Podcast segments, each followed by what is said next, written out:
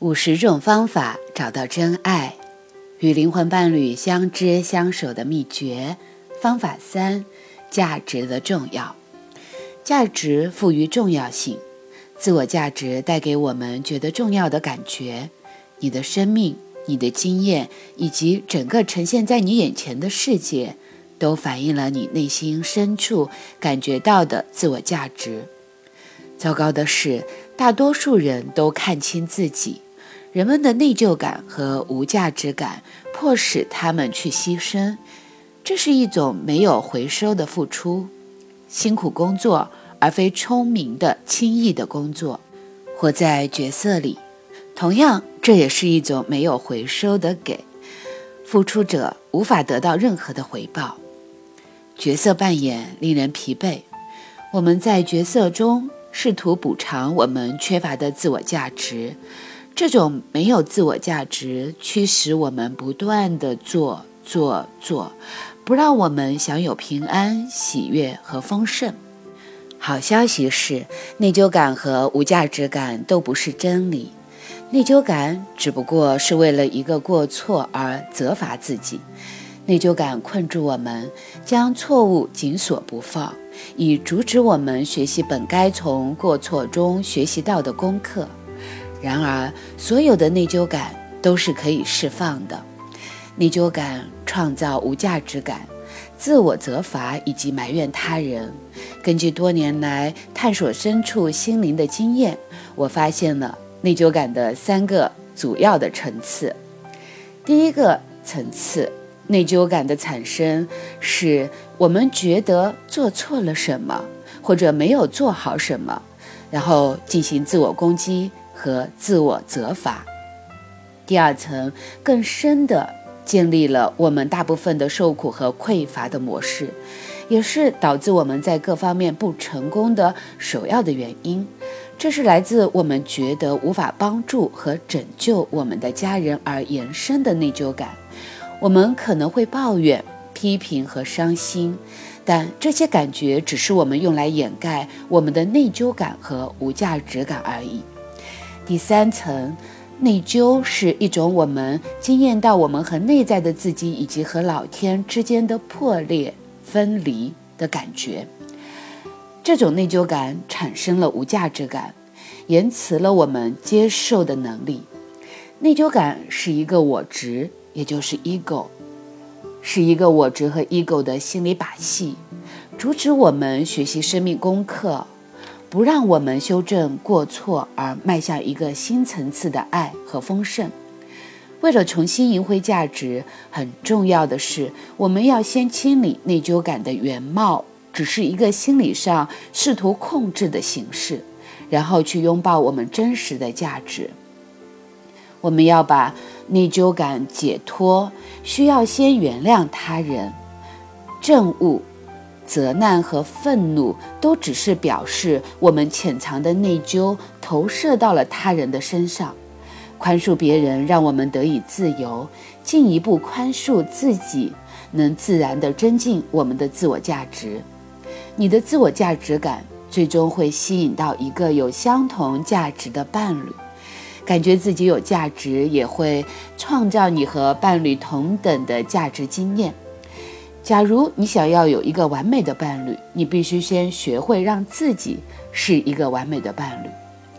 练习三个问题：第一，今天觉察你是怎么来看待自己的，从你这个人的为人处事以及这个世界是如何对待你的，可以去觉察。写下来，我是如何看待自己的。第二。当你觉得不快乐的时候，或者是在牺牲、忙碌，或者是无所谓的消遣来补偿不快乐的感觉，这些活动都只是来掩盖那些无价值的地方。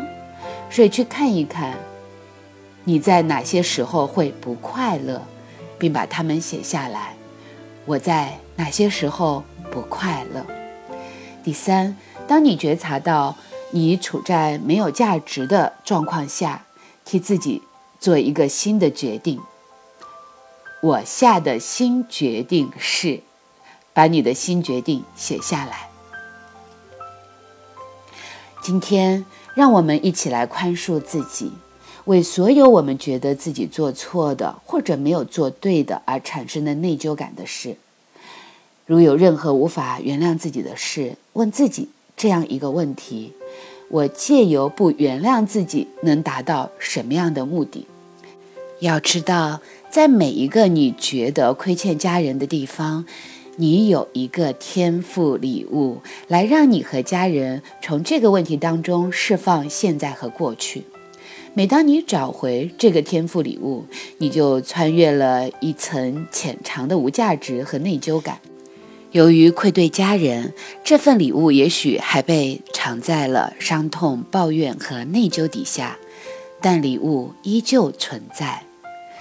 当你想起家人的伤心往事或问题，问你自己，什么样的疗愈礼物可以转化家人？这是一份你内在的天赋。观想你自己把这份礼物送给你的家人或亲人，送给你的过去或现在的爱人，你会发现他们，包括过去以及现在的情况，好像就改善了。持续这样的方法，直到过去和现在的情况完全的转变。宽恕老天，听起来或许很荒唐，但在每一个对他人有怨尤的背后，我们都是在怪罪老天。宽恕老天，使你的高层心灵自由，并且打开你成为世界接受恩典的管道。询问你的高层心灵，我的自我价值是什么？聆听感受出现的答案，遵循这些答案和你内心的感觉。假如你对自己感觉不好，或者批判某一个你讨厌的人，你可以用这个练习来穿越。给予是一个简单的超越无价值感的方法。当你给予别人一些什么的时候，你就给出了价值。当你给出你自己，你给出了极大的价值。你借由给予所赋予他人的价值，你赋予了自己价值。真实的给予能帮助人走出生命和亲密的死寂，同时也再度的启动了转变。好，亲爱的，来闭上眼睛，深呼吸，去看一看，感觉感觉，你对自己的评判是什么呢？你有多少的内疚，因此而觉得？自己不够好呢？